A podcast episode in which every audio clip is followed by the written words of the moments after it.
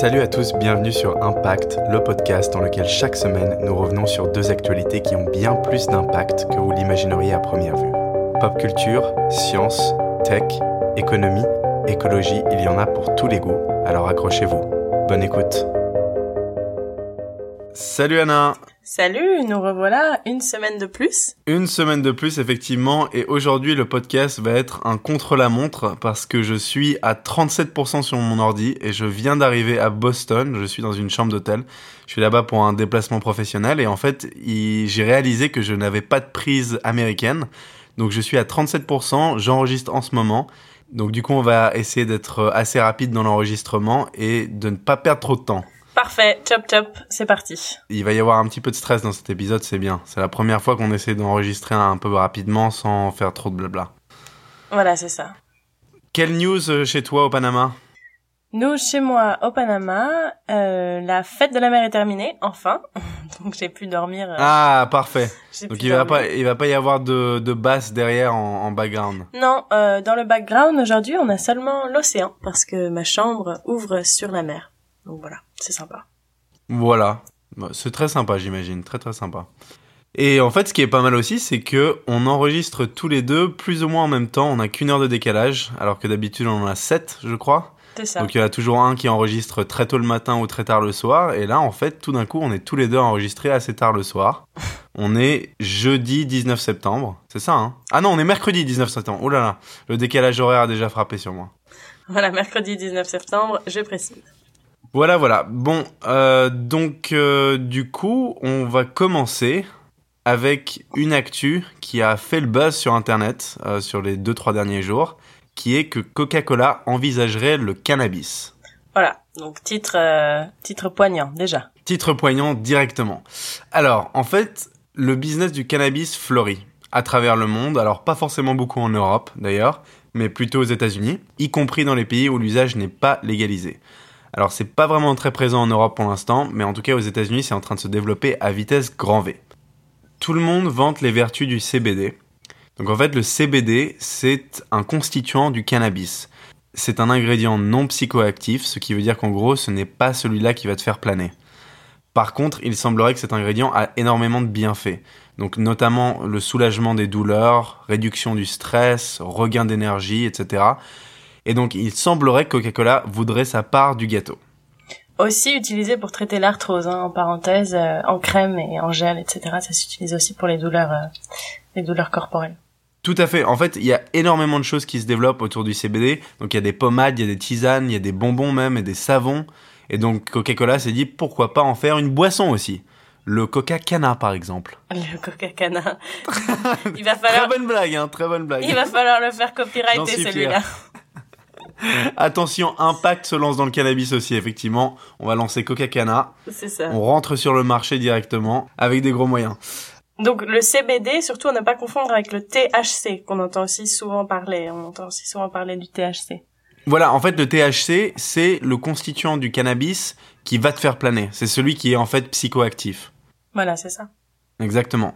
Le CBD, c'est vraiment, ça n'a rien à voir avec l'effet que tu pourrais avoir quand tu fumes un joint, par exemple. C'est vraiment pas la même chose tu as l'effet de planer et d'en même temps être extrêmement relax euh, dans ton corps en fait. Mais si tu prends seulement le CBD, ça va en fait te relaxer tous tes muscles, te décontracter, mais pas te faire planer du tout. Voilà, en fait, les, les Américains, enfin les Anglais en général, appelleraient ça euh, l'effet du CBD. En tout cas, ils l'appelleraient un body high. Donc c'est pas du tout dans la tête, c'est vraiment dans le corps et c'est vraiment relaxant quoi. Exactement. Donc toi tu parlais de l'arthrose et en fait euh, par exemple euh, pour des femmes il y a d'autres usages comme euh, quand elles ont leurs règles par exemple. Donc pour réduire la douleur des règles, c'est c'est quelque chose qui est aussi utilisé en fait. Et on pourrait aussi appliquer cet usage aux sportifs en fait de haut niveau qui ont énormément de courbatures le lendemain d'avoir fait un effort physique. En fait, cela pourrait aussi relaxer ses muscles, les détendre et avoir moins mal en général en fait. Donc, euh, revenons-en à Coca-Cola. Donc, Kent Landers, qui est le vice-président de la communication chez Coca-Cola, a confirmé à Bloomberg que l'entreprise étudiait la croissance du marché du CBD et que selon lui, il pourrait être intéressant de l'utiliser comme un ingrédient pour des boissons, ouvrez les guillemets, bien-être. Donc voilà, ils appellent ça des boissons bien-être. C'est en fait euh, comparable à des boissons fonctionnelles. Donc euh, pensez Red Bull, Monster par exemple. Ça c'est des boissons fonctionnelles. Bref, donc du coup, Coca-Cola est en train d'étudier ce marché. Et il semblerait qu'ils auraient déjà jeté leur dévolu sur un producteur tout désigné qui s'appelle Aurora Cannabis, qui est basé au Canada évidemment. Alors pourquoi Canada? On va y venir. Ce qui est à retenir ici, c'est qu'un partenariat entre le groupe américain et Aurora marquerait la première incursion d'un grand fabricant de boissons non alcoolisées sur le marché des produits liés au cannabis. D'où le buzz. Donc c'est vraiment de là que vient le buzz, on est d'accord? Ouais, ouais, tout à fait, tout à fait.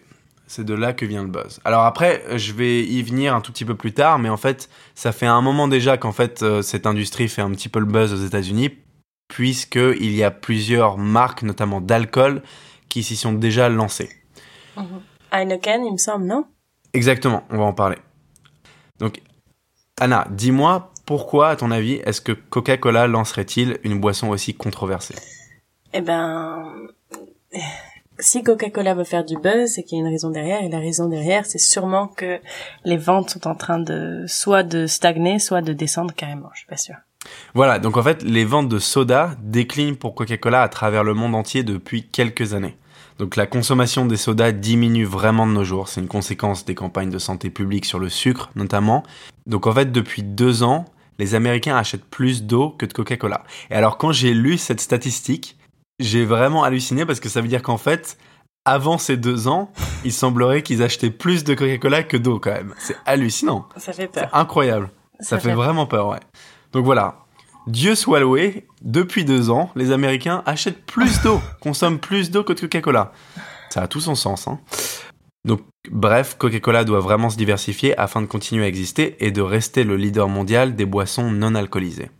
D'ailleurs, il vient de racheter la chaîne de café britannique Costa. Je sais pas si tu la connais, mais en fait, c'est un vrai concurrent de Starbucks, notamment bah, en Angleterre.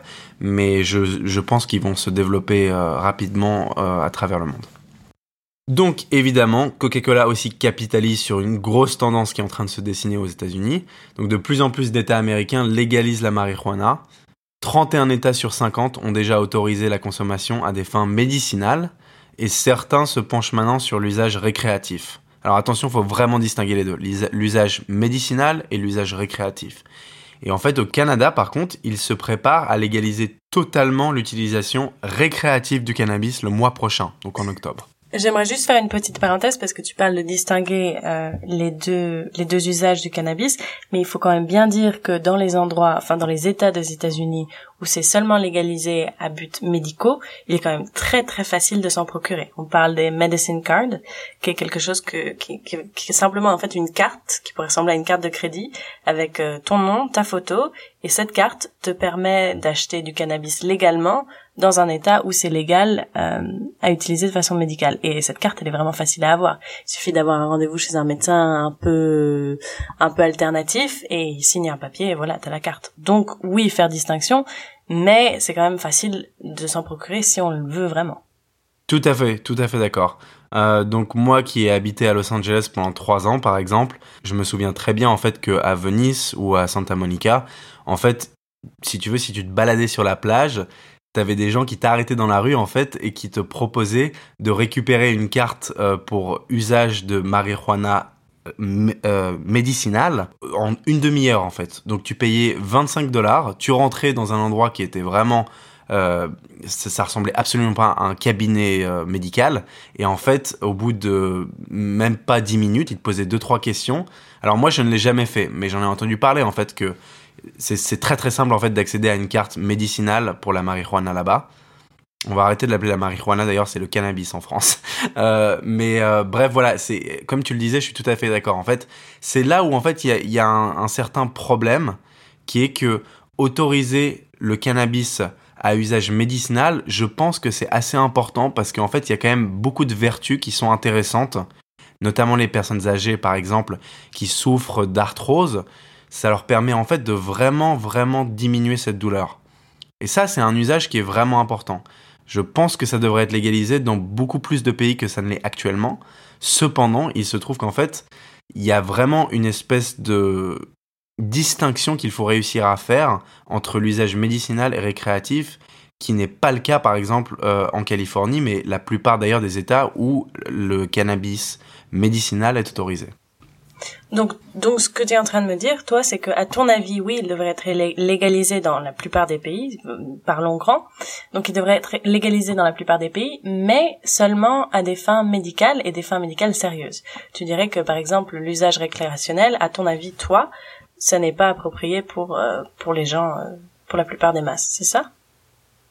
C'est un petit peu compliqué, c'est un sujet où je suis très partagé en fait, parce que légaliser, ça veut dire aussi réguler. Donc en fait, c'est quand même lié la sécurité publique à la santé publique. Mhm. Je pense que si tu veux, en France, on est dans une situation qui est assez intéressante parce que on a une des politiques les plus répressives sur le cannabis, mais malgré ça, il y a un taux de consommation qui est très très haut par rapport à la majorité des pays en Europe ce qui est drôle à voir, c'est que si tu regardes à quel point on diabolise le cannabis, mais par contre, des enfants de 15 ans peuvent acheter de l'alcool et des cigarettes à l'épicerie du coin, il y a une espèce de, de vraie hypocrisie, en fait, en France par rapport au cannabis et au statut du cannabis. Ah, mais ça c'est sûr. Euh, moi, j'ai jamais compris, toujours aujourd'hui à, ce jour, je ne comprends pas pourquoi l'alcool est légal et le cannabis ne l'est pas, parce que quand on parle d'alcool, on parle quand même de, de changer notre perception du monde, mais aussi de changer notre comportement envers les autres. Et je pense que l'alcool, pour beaucoup de gens, rend certaines personnes violentes, alors que le cannabis, ça n'a jamais été prouvé que ça rend qui que ce soit violent. Non, après par contre, il y a cette valeur addictive qui apparemment est plus forte dans le cannabis que dans l'alcool. Alors moi, je suis pas sûr, hein, parce que quand tu vois le nombre d'alcooliques anonymes, quand même, on est à des taux qui sont très élevés, notamment en France d'ailleurs. Donc, c'est compliqué. Moi aussi, j'ai des, des, doutes. Ouais, moi j'ai des doutes aussi. Je t'avoue que j'ai des doutes là-dessus. Mais en fait, je pense que ça a toujours été établi quand même que, comme une drogue extrêmement addictive et qui, en plus de ça, était quand même assez en tendance chez les jeunes, ce qui augmente le danger en fait, en termes de santé publique. Je ne sais pas si on va aller de, dans ce, sur ce chemin-là parce qu'il est quand même assez glissant, mais aux États-Unis, il commence à y avoir un mouvement qui explique qu'en fait le, cannabis est, est euh, diabolisé comme tu dis aux États-Unis euh, à cause du racisme en fait et que c'est une forme de racisme d'avoir diabolisé le cannabis parce qu'en fait le cannabis était au départ consommé chez les Africains américains et en fait une moyen un moyen de contenir ces populations sous contrôle et euh, de les garder en prison souvent c'était de diaboliser le cannabis et en fait de rendre le cannabis comme la drogue euh, phare de ces populations-là. Et en fait, euh, c'est vraiment quelque chose qui est en train de ressortir aujourd'hui, comme quoi le cannabis serait devenu ce symbole qu'il est aujourd'hui, juste comme un moyen de, de réguler ces masses et de pouvoir les mettre en prison quand on voulait en fait. Ouh là là, c'est flippant ce que tu dis, je savais pas du tout. Ouais, mais euh, ça peut être quelque chose dont on peut parler dans un prochain épisode et, et d'y rentrer un peu plus parce qu'il y a beaucoup de choses, il y a beaucoup de choses à dire sur ce sujet. Mais du coup, en fait, je pense que le, le cannabis en soi et la montée du cannabis en général dans le monde a beaucoup plus de, de profondeur que, que ce qui n'y paraît à première vue. Ouais, ouais, tout à fait, tout à fait. En fait, je pense que légaliser est pas forcément le problème parce qu'en fait, continuer à en faire une vraie prohibition, je pense que dans le futur, ça va quand même être assez compliqué parce qu'il semblerait que c'est une tendance qui est en train de se dessiner à travers le monde et qui semblerait difficile à stopper si tu as des grands groupes comme Coca-Cola ou en fait aussi des groupes euh, de boissons alcoolisées. On va en parler un tout petit peu plus tard là. Euh, en fait, si tu as ces grands groupes qui commencent à investir assez massivement dans le développement de boissons infusées avec certaines molécules du cannabis, que tu as certains États aux États-Unis, plus certains pays carrément comme le Canada ou l'Uruguay ou d'autres pays en Amérique du Sud qui ont déjà légalisé l'usage récréatif de cette drogue, il semblerait que c'est quand même une tendance qui va être difficile à stopper. Alors après, je pense que légaliser, c'est pas forcément le problème, c'est plus la politique de prévention pour les jeunes qu'il faut adopter pour limiter les dégâts sanitaires, je pense. Parce qu'en fait, il y a quand même en France, on le voit très bien, de toute façon, on a déjà été touché par ça, c'est-à-dire que tous les jeunes peuvent acheter, comme je le disais, de l'alcool et des cigarettes à foison et très très facilement, et ça c'est un vrai problème. Ça c'est un vrai problème qui n'est pas le cas dans certains pays européens. Donc moi je vais beaucoup en Suède parce que ma copine y vit. Et en fait, là-bas, c'est quand même beaucoup plus dur d'accéder à de l'alcool. On peut pas en acheter le week-end, par exemple. Donc, le dimanche, c'est impossible d'acheter de l'alcool. Le samedi, c'est jusqu'à 16h. Il n'y a pas d'épicerie où tu peux acheter de l'alcool. C'est seulement des endroits qui sont entièrement dédiés à l'alcool. Donc, en fait, si tu vas chez Carrefour, l'équivalent de Carrefour là-bas, tu ne trouveras pas d'alcool non plus. Donc, il y a des choses comme ça. Il y a des espèces de politiques que certains gouvernements peuvent adopter pour réduire la consommation et ensuite aussi empêcher les jeunes. Donc, parce qu'il y a quand même, moi je suis désolé, mais il y a un, y a un vrai problème que j'ai en France, c'est pourquoi est-ce que toutes les épiceries possibles et imaginables autorisent des jeunes qui ont vraiment, mais à peine 15 ans, à acheter de l'alcool et des cigarettes comme ça? Alors je comprends la valeur économique, mais c'est quand même éthiquement incorrect pour moi. C'est vicieux surtout. Euh, mais pour en revenir au cannabis, toi, tu t'expliquerais qu'en fait, il y aurait besoin d'avoir des, des, régulations similaires sur le cannabis, c'est ça? Moi, je pense qu'en fait, il faudrait pas des régulations forcément similaires à ce qu'on a en ce moment pour l'alcool et les cigarettes en France, parce que c'est désastreux. Je mhm. pense qu'il faudrait des régulations qui soient bien plus fortes mhm. pour l'alcool, pour les cigarettes, et aussi pour le cannabis, s'il il devenait légal mhm. en termes récréatifs aussi en France. Parce que je pense qu'en fait, les cigarettes, c'est une chose, c'est très très mauvais pour la santé, c'est très mauvais pour la santé sur le long terme. C'est pas forcément une drogue en fait qui va influer sur le parcours d'un jeune étudiant qui a 15 ou 16 ans. Enfin, en tout cas, je suis pas forcément sûr. L'alcool, pareil, j'ai des doutes là-dessus. Alors, euh, en faire des, des, vastes consommations en soirée, c'est vraiment pas bon pour la santé. Ça va pas forcément influer la plupart des élèves qui ont entre 15 et 16 ans et qui l'achètent illégalement. Par contre, quand il s'agit du cannabis, Déjà, on, en parlait de sa valeur qui est vraiment très addictive. Ça, c'est déjà inquiétant. Mais en plus de ça, c'est une drogue qui te ralentit quand même pas mal. Et donc qui t'empêche, je pense, d'entreprendre. Et ça, c'est un truc qui m'embête vraiment parce que je pense que quand on est jeune, quand on a entre 15 et 18 ans, entreprendre, vouloir apprendre plus, vouloir faire des choses, vouloir développer des projets, des choses comme ça, c'est vraiment important, je pense. C'est important pour le développement intellectuel. Et donc ralentir ce développement intellectuel à travers le cannabis et sa consommation régulière, c'est quelque chose qui m'inquiète en fait pour les jeunes. Après, j'ai aucun problème. Je veux dire, légaliser l'usage récréatif en France pour les gens qui ont au-dessus de 18 ans, pourquoi pas? J'ai pas vraiment de problème là-dessus. Par contre, pour les jeunes, j'aimerais vraiment, vraiment essayer de limiter la casse en gros. Ouais, je suis d'accord avec toi. De toute façon, on sait aujourd'hui que le cerveau se développe, jusqu'à l'âge de 21 ans chez, chez les gens. Et donc, euh, tout ce qui se passe avant a quand même un effet sur le cerveau direct. Et de fumer, que ce soit des cigarettes ou que ce soit du cannabis, ça aura toujours un effet sur notre développement cérébral et sur notre développement corporel. Donc, euh, donc détrimental au final. Mais toi d'ailleurs, tu en penses quoi en fait? Oui, dis-moi. Moi, je te rejoins complètement sur le fait que de fumer, ça ralentit. Euh, et puis, je pense que de fumer trop, ça ça limite les ambitions des gens aussi. Après, je sais pas, on peut pas parler de généralité parce que je pense que chaque personne qui fume a des des ressentis différents.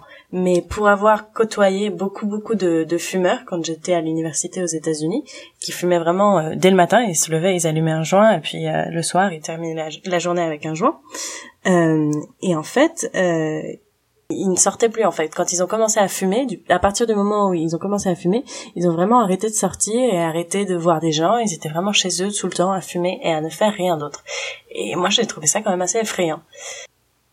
Après, je pense que il y a quand même une euh, une libération créative dans la fumette. Donc, euh, de fumer un joint par-ci par-là, je pense que quand même ça peut aider. Euh, et puis ça peut aider aussi à se détendre, ça peut aider à à créer euh, par exemple, j'ai plein d'amis euh, dans le son et dans l'image qui fument, mais qui fument de façon raisonnable, je trouve, enfin, ce qu'on pourrait appeler raisonnable. Euh, c'est quoi raisonnable pour toi, du coup? Raisonnable, j'appellerais ça euh, trois fois par semaine. Ouh là là, d'accord. Moi, trois fois par semaine, à mon avis, c'est raisonnable. c'est raisonnable, d'accord, ok. Bon, ça, pour le coup, on n'a pas le même standard, mais d'accord. Mais mais j'ai j'ai de l'expérience de pour enfin d'avoir fumé moi-même. J'ai fumé pas mal quand j'étais à l'université et puis après j'ai arrêté justement parce que euh, j'avais du mal à entreprendre quoi que ce soit. C'est-à-dire que j'avais plus envie de travailler sur le documentaire sur lequel je travaillais. J'avais plus envie d'aller en cours nécessairement. Donc c'était une spirale qui était quand même assez effrayante et du coup je me suis dit ok j'arrête maintenant ça suffit. Voilà exactement. C'était plus une expérience qu'autre chose pour moi en tout cas. Ouais exactement. Mais le problème en fait c'est que certains ont pas le recul en fait, euh, notamment entre 15 et 18 ans, je pense, pour comprendre en fait qu'ils tombent dans une spirale très négative et addictive. Et c'est ça qui m'inquiète beaucoup en fait dans la légalisation de, du cannabis à usage récréatif. Enfin bref. Après, c'est la question de est-ce qu'on peut faire confiance aux gens, quoi. C'est comme euh, de leur vendre de l'alcool, de leur vendre des cigarettes. Est-ce qu'on peut faire confiance au jugement des gens? Je pense que c'est un mix de oui et de non. Ouais. En tout cas, écoute, il se peut qu'à l'avenir, ça soit autorisé en France pour l'usage récréatif. Je pense que l'usage médicinal, ce sera déjà un grand pas, mais pour l'usage récréatif, peut-être dans 5, 5 ans. néanmoins, j'espère vraiment en fait qu'il sera très très limité en vente et que ce sera pas aussi accessible que l'alcool et les cigarettes de nos jours en France, parce que ça, pour le coup, c'est quelque chose qui me frustre déjà énormément. Donc euh, voilà. Bref, en tout cas, pour y revenir, juste pour euh, les économistes, ceux qui adorent les stats, euh, beaucoup d'analystes prédisent que le marché des boissons au cannabidiol pourrait atteindre les 50 milliards à terme aux, aux États-Unis. Et donc, pour comparaison, le marché de la bière, c'est autour de 120 milliards aux États-Unis. Donc, ce serait quasiment la moitié, ce qui est quand même hallucinant. Quand on sait la consommation de bière aux États-Unis, de se dire que ce marché pourrait atteindre les 50 milliards, donc la moitié du marché de la bière, c'est quand même hallucinant et c'est pour ça qu'on se rend compte tout d'un coup que tu as tous ces grands groupes qui sont en train de jeter leur dévolu sur toutes ces boîtes de cannabis qui sont en train de se développer notamment au Canada parce que c'est légal. Bref, en parlant d'ailleurs de bière, le mois dernier, le brasseur Molson Coors Brewing, et il me semble qu'il y a beaucoup de marques de bière très connues qui leur appartiennent, alors là j'ai un trou tout d'un coup, mais bref, on mettra ça dans la description du podcast, a annoncé qu'il allait produire des boissons infusées au cannabis avec Hydropothecary. Donc ça c'est une des boîtes dans lesquelles ils vont investir. Et ensuite, Corona Constellation Brands, donc ça c'est le groupe euh, auquel Corona appartient, a investi 4 milliards de dollars dans le producteur de marijuana Canopy Growth. Donc voilà, il y a énormément de développement en ce moment. D'ailleurs, pour ceux qui suivent un petit peu la bourse, par exemple, il y a l'action de Tilray, qui est un producteur de cannabis basé au Canada, a vraiment explosé. C'est hallucinant. Dernièrement, sur les deux dernières semaines, là, ça a gagné presque 50%. C'est absolument fou. Donc voilà, en fait, le marché du cannabis est vraiment en train d'exploser. Donc ça va être intéressant à suivre sur les prochains mois. Ce qui est intéressant avec Coca-Cola, en fait, c'est quand même que la cible principale, c'est les enfants. Et donc par extension les parents. Et ça pourrait être assez intéressant de voir leur réaction. Parce que je pense qu'il y en a beaucoup qui vont voir ça d'un mauvais œil en fait. Par rapport à, tu, vois, l'empire du soda qui est en train de s'intéresser aux drogues, c'est quand même bizarre pour les parents, je pense. Et c'est pour ça d'ailleurs que l'entreprise a vraiment précisé que ses recherches ne portaient que sur le cannabidiol et pas le cannabis. Disons que c'est un, pas risqué quand même de la part de Coca-Cola. Je trouve c'est un risque qui vraiment qui prouve que bah, ils sont un peu dans la merde en ce moment. Tout à fait, ouais, tout à fait, je suis tout à fait d'accord. Ils ont une très grosse part du marché de boissons non alcoolisées, mais en fait, ça fait un moment qu'ils essaient vraiment de se diversifier au maximum pour continuer à exister. Donc, euh, on parlait du café, mais en fait, ils ont aussi développé une marque d'eau qui a vraiment fait euh, un flop complet parce qu'ils ont essayé de faire un design un petit peu cool, etc. Et ça a absolument pas marché. Euh, bref, voilà. Donc ça sera intéressant de suivre dans les prochains mois. On en reparlera sûrement d'ailleurs dans le podcast. Petit mot de la fin. Euh, tu parlais de, de Coca-Cola qui s'investit dans les drogues finalement, et j'aimerais juste rappeler que le sucre est aussi une drogue. Tout à fait, tout à fait, tout à fait. C'est bien de le préciser. Tu as raison, tu as raison. Le sucre est quand même une drogue absolument dévastatrice. Ouais. Et c'est difficile d'en prouver exactement toutes les conséquences, mais on sait qu'il y a quand même énormément de maladies de nos jours qui existent à cause du sucre, principalement. Ça m'intéresserait d'en parler pour un épisode un de ces jours. Ah bien sûr, définitivement, on fera ça.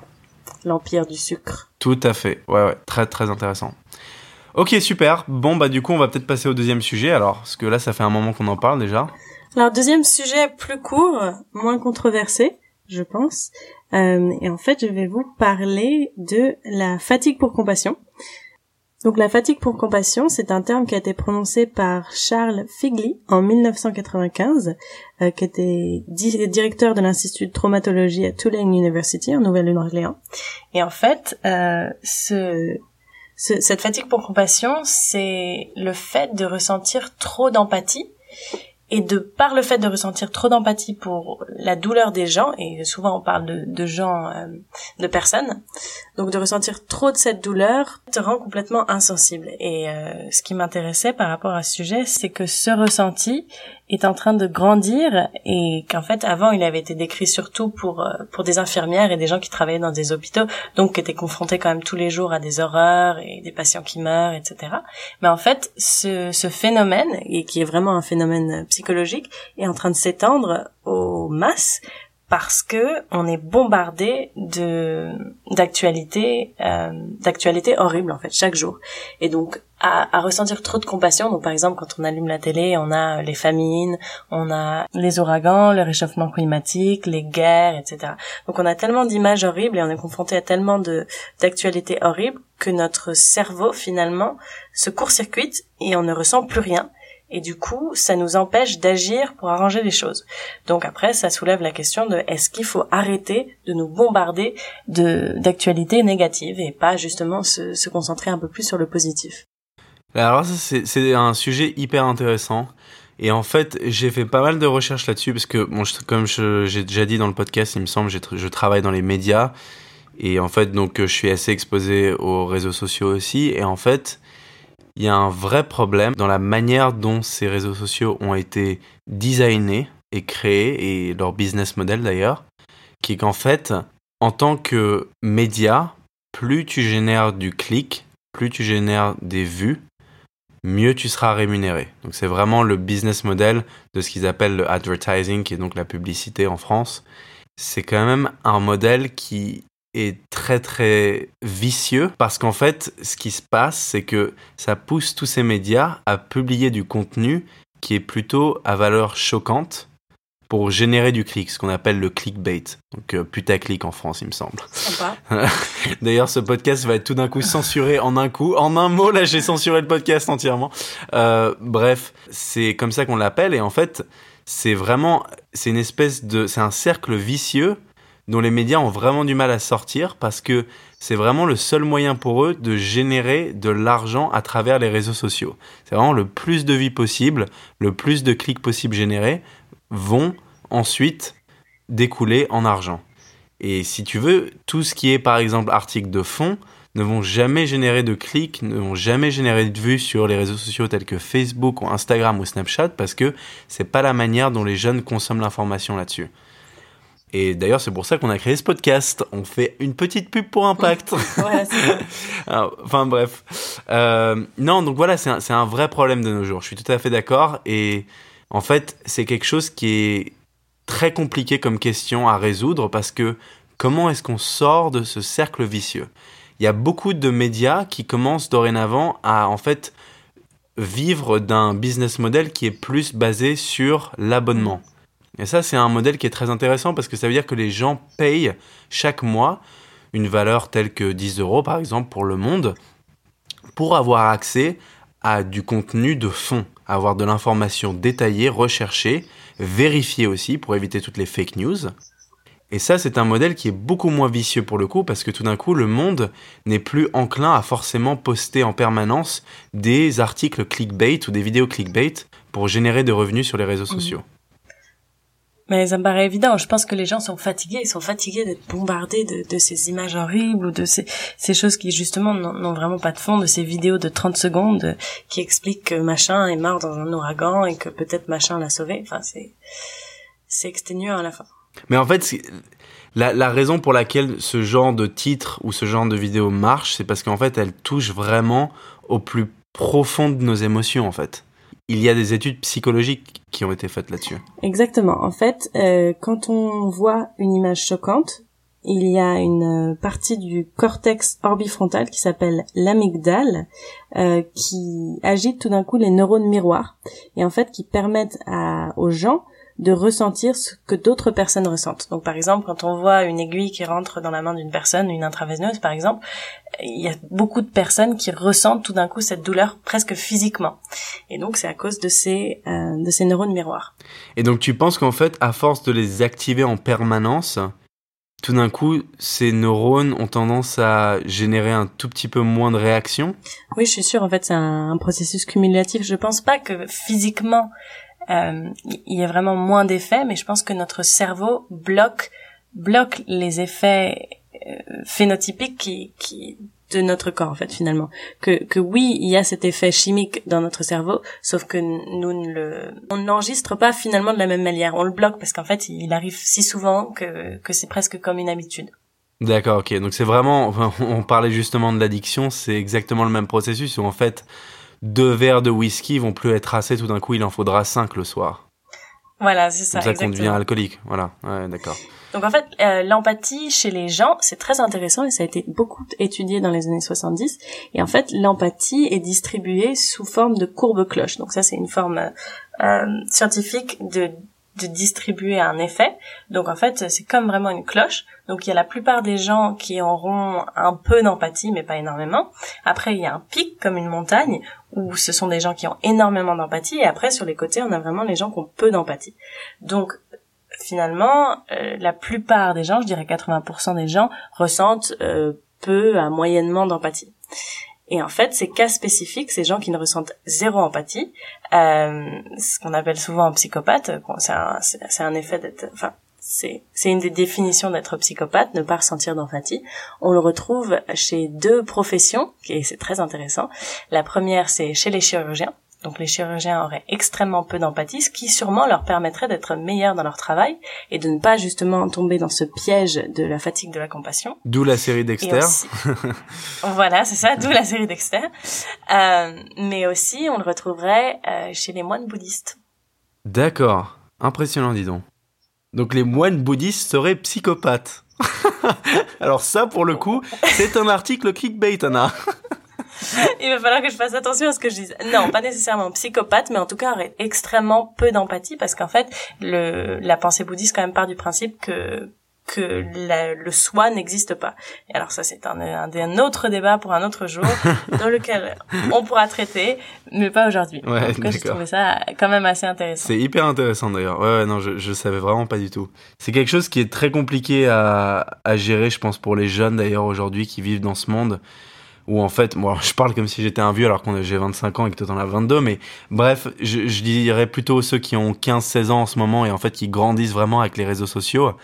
Ça doit être difficile en fait d'appréhender l'information parce que de toute façon tu es constamment sous un torrent d'informations et notamment à valeur choquante la plupart du temps sur les réseaux sociaux. Mm-hmm. Je pense que les gens ont moins d'habilité à s'investir émotionnellement dans quoi que ce soit finalement parce que justement on leur demande d'être investis émotionnellement tout le temps. Et, euh, et je pense que moi, je rencontre ce problème parfois quand je m'assois le soir et je sais pas ce que je vais faire. Je me demande est-ce que j'ai envie de regarder un film? Et tout d'un coup, je me dis non, j'ai pas envie de regarder un film. J'ai pas la, j'ai pas la motivation de regarder un film. J'ai pas envie de me donner euh, émotionnellement le temps de deux heures d'un film, tu vois, parce que justement, je suis fatiguée de m'être donné toute la journée. Et ça, je trouve ça assez. C'est très intéressant ce que tu dis. J'y ai jamais pensé, mais c'est vrai qu'en fait, ça m'arrive aussi de temps en temps. Notamment, alors, dans ton cas, dans ton cas, quand même, tu, il faut que tu mentionnes le fait que tu regardes pas mal de films indépendants. Ouais, et les films indépendants ont généralement une espèce de, de réalité qui est plus importante que les blockbusters de Marvel, etc. Et qui, du coup, de temps en temps, sont un petit peu plus tristes ou un petit peu plus justes par rapport à la société. Qui, du coup, en fait, vraiment t'investit émotionnellement dans le film, généralement, et dans les personnages. Oui, oui, c'est vrai. Mais ouais, non, mais je comprends ce que tu veux dire, c'est intéressant aussi. Bref. Euh, non mais écoute, euh, des sujets très intéressants pour cette semaine. Puis bah comme on disait, on continuera à parler de cette industrie du cannabis qui est en plein boom. Et même si on n'est pas des fumeurs de cannabis, euh, en tout cas pas moi, hein, parce que apparemment toi Anna, tu as des standards un petit peu différents. à, tendance récréationnelle pour moi. À tendance récréationnelle, voilà. récréationnel et occasionnel. Et occasionnel en plus, d'accord. Euh, bref, non, on en parlera parce que c'est quand même une industrie qui va se développer énormément, je pense, dans les cinq années à venir là. Et, euh, et voilà. Et puis, sinon, bah, le deuxième sujet était super intéressant aussi. Je pense que on va y toucher à peu près dans tous les épisodes parce que c'est quand même ce dont on parle, c'est la raison pour laquelle on fait ce podcast, c'est qu'en fait, on veut créer de l'information qui a du fond et on veut la partager avec vous et on veut en discuter avec vous. Donc, si vous avez du feedback, si vous avez des conseils, si vous avez des questions, envoyez-nous ça sur euh, Twitter. Donc, on est à impact-du-bas pod Instagram, c'est la même chose, impact-du-bas pod. Et sinon, sur le lien Curious Cat, donc vous allez voir sur la description de l'épisode, on a mis tous les liens, donc Twitter, Instagram, Curious Cat. Vous pouvez nous retrouver aussi sur Spotify, sur Castbox, sur SoundCloud. On est à peu près sur toutes les plateformes. Donc voilà, n'hésitez pas. On adorerait recevoir du feedback. On adorerait répondre à vos questions. Et puis euh, peut-être qu'on viendra inviter certains de nos auditeurs sur le podcast aussi dans le futur. C'est quelque chose qu'on pourrait mettre en place, ce serait assez drôle à faire. Parce qu'on commence à avoir du monde, mine de rien. On commence à avoir du monde qui nous écoute. Et, euh, Et oui, on est heureux. Ouais, on est super heureux, ça, ça fait vraiment plaisir. N'hésitez pas à laisser une review sur iTunes, ça nous aide beaucoup. Donc une petite note 5 étoiles avec un, petit, commentaire. Ouais, voilà, un petit 5 étoiles, c'est toujours sympathique. euh. Ça nous aide vraiment à monter dans le classement en fait, donc ça fait découvrir le podcast à plus de gens. Et puis en plus de ça, si vous voulez laisser une review avec euh, une, une question, un commentaire, quelque chose qu'on pourrait améliorer sur le podcast, vraiment n'hésitez pas, on est preneur.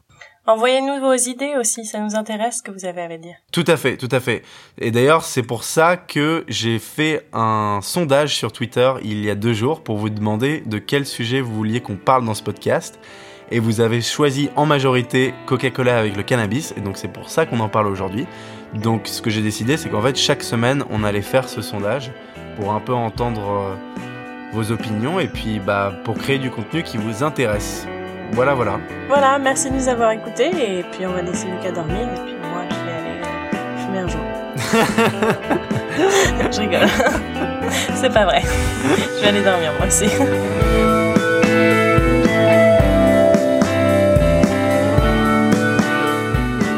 Salut Anna